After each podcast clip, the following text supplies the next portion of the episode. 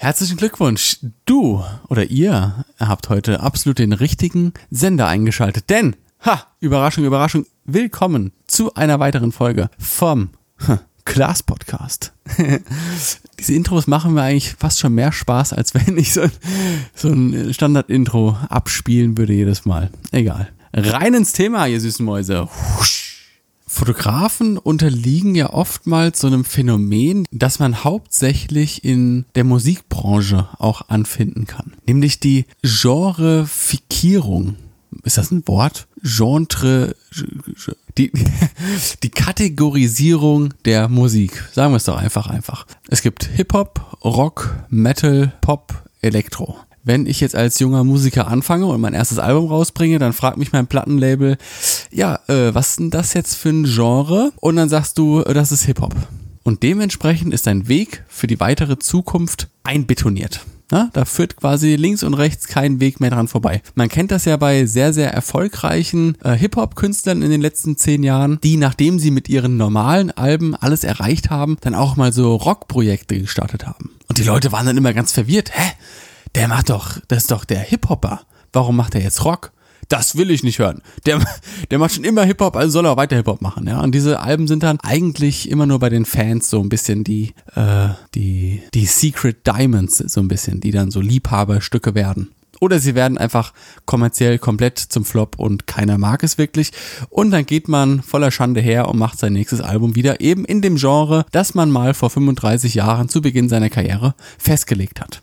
Dasselbe Problem haben im Prinzip ja auch Fotografen. Wenn du jetzt ganz viele Porträts machst und auch Porträts als Dienstleistung anbietest, dann ist es sehr, sehr schwer, wenn du jetzt auf einmal mit Landschaftsbildern um die Ecke kommst. Gerade auf Social Media, wenn du dir ein Following aufgebaut hast, egal ob das jetzt auf YouTube oder auf Instagram oder sonst irgendwo ist, wenn du sonst immer nur Porträts gepostet hast und dann postest du auf einmal Landschaftsbilder, ist die Wahrscheinlichkeit doch sehr, sehr groß, dass die Leute auch irgendwie abspringen. Dass sie sagen, okay, nee, das habe ich jetzt nicht gekauft. Ich will weiterhin meine schönen Porträts sehen. Alles andere bin ich raus. Kann man auch irgendwo nachvollziehen, wenn ich jetzt beispielsweise einen YouTube-Kanal abonniert habe, der Photoshop-Tutorials macht und ich selbst auch mit Photoshop arbeite und mir deshalb da ein paar Tipps und Tricks abhole und der dann morgen ankommt und dann alles auf einmal nur noch in Capture One macht und ich habe kein Capture One, dann gucke ich ja so ein bisschen in die Röhre. Dann ist das vielleicht ganz interessant, mir das mal anzuschauen, aber dauerhaft brauche ich es ja nicht, weil ich dadurch keinen Mehrwert habe.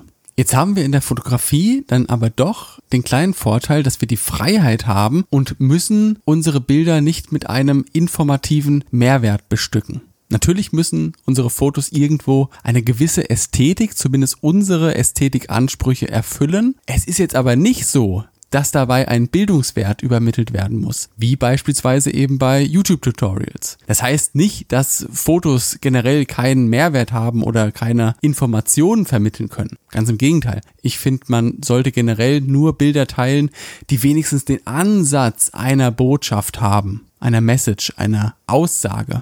Können wir uns da also nicht die Freiheit erlauben, einfach das zu fotografieren, was wir wollen, ohne dabei Rücksicht auf andere Menschen nehmen zu müssen? Oder um genauer zu sein, auf die Meinung anderer Menschen? Gerade wenn man in der Fotografie neu ist und anfängt und sich so ein bisschen umhört, wie man denn am besten die Fotografie an den Mann bringt und seine Reichweite erhöht, hört man generell immer diesen Satz, bleib konstant mit deiner Postingfrequenz, mit deinen Inhalten, mit deinen Themen, mit deinem Bildlook. Sei nicht zu wild, sei nicht zu vielfältig, damit die Leute einen schneller wieder erkennen. Gerade was den Bildlook betrifft, bin ich da auch absolut konform. Ich halte es sogar für essentiell, dass wenn du Bilder online veröffentlichst, man daran die Bilder fast immer zuerst erkennt. An den Farben, am Bildaufbau und an der generellen Ästhetik des Bildes.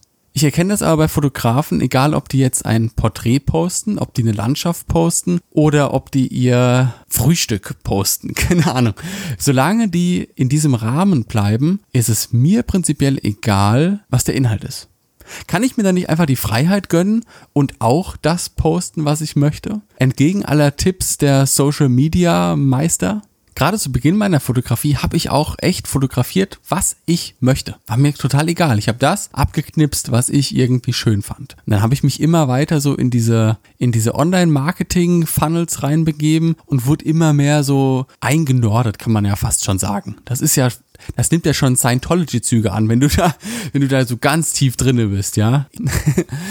Und dementsprechend habe ich mich auch angepasst und habe ab einem bestimmten Tag nur noch Porträts gepostet. Im Umkehrschluss habe ich dann natürlich auch fast nur noch Porträts fotografiert. Obwohl ich noch nie so der Typ war, der jetzt mega auf Porträt abgeht. Es war damals der Trend gewesen, Porträts zu machen und es war auch das, was dementsprechend die meiste Reichweite versprochen hat. Und gerade die Zuhörer unter euch, die schon seit Facebook mit dabei sind und so, ihr kennt das. Also es war, es ging im Prinzip kein Weg dran vorbei, Porträts zu posten das klassische Bild, irgendwie halbnacktes Mädchen in einer Airbnb-Wohnung mit einem 35er 1.4 Sigma Art fotografiert.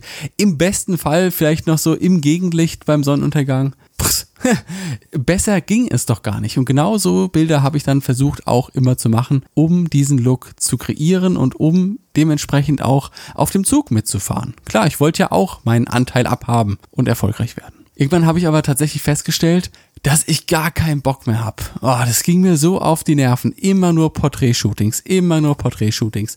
In der Hochzeit waren das irgendwie drei Shootings pro Woche, inklusive der Bildbearbeitung, die ja da dranhängt noch. Ich war irgendwann einfach platt gewesen, hab keinen Bock mehr gehabt. Aber ich hab's trotzdem immer weiter gemacht. Immer weiter und immer weiter, weil ich dachte, ich muss das machen. Ansonsten ist es vorbei. Dann kann ich im Prinzip von vorne anfangen bei Null.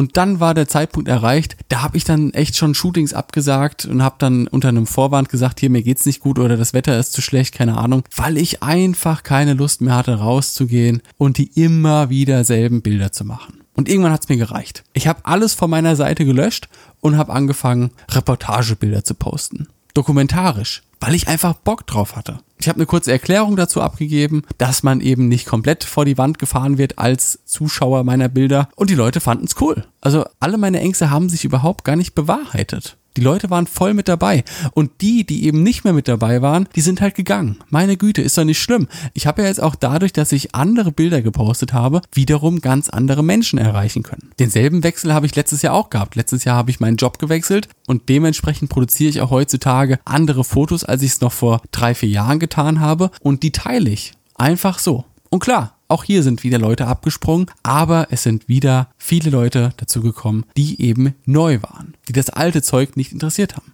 Und ist es nicht auch cool zu wissen, dass du Leute auf deiner Seite hast, die schon von Anfang an dabei sind, die dabei waren, als du Porträts fotografiert hast, als du Landschaften fotografiert hast, als du dokumentarisch fotografiert hast? die einfach dabei sind, weil sie deine Bilder mögen. Ganz egal, was du machst. Hauptsache, du bist glücklich dabei, was du tust. Ist doch ein schöner Gedanke. Und vor allem auch ein besserer Gedanke, als immer nur die schnelle Mark zu machen. Als immer nur Trends nachzulaufen und die Leute abzuholen, die ja fast schon nur bei dir auf der Seite sind, weil du gerade das machst, was eben angesagt ist. Die sind ja nicht so wirklich bei dir, weil sie denken, dass du ein cooler Typ bist.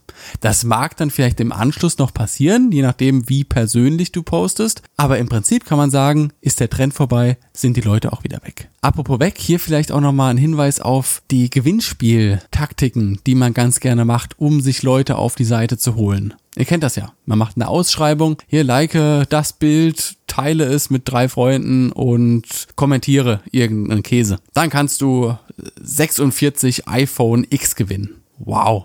Euch muss dabei immer bewusst sein, dass ihr euch Menschen auf die Seite holt, die Gewinnspielnomaden sind. Die wandern von Seite zu Seite zu Seite und prostitu prostituieren sich im Prinzip und tun alles, was ihr verlangt, nur weil sie irgendeine Scheiße gewinnen können ja, die drücken gefällt mir auf eurer Seite und das sieht auch bestimmt cool aus, wenn man da jeden Tag, wenn man sich neu einloggt, immer mehr Fans auf seiner Seite hat. Man muss aber auch dazu sagen, ist das Gewinnspiel weg, sind auch die Accounts meistens weg. Selbst wenn sie das Like dalassen, sie sind tot. Diese Menschen werden nie wieder mit irgendeinem deiner Inhalte interagieren. Gewinnspielnomaden. Die sind dann schon längst auf der nächsten Seite, wo es dann statt 46 iPhones gibt's dann 200 iPads zu gewinnen oder ja, es ist behämmert. Holt euch diese Leute nicht auf eure Seite. Versucht alles zu vermeiden, um solche Leute wirklich bei euch auf dem Profil zu haben.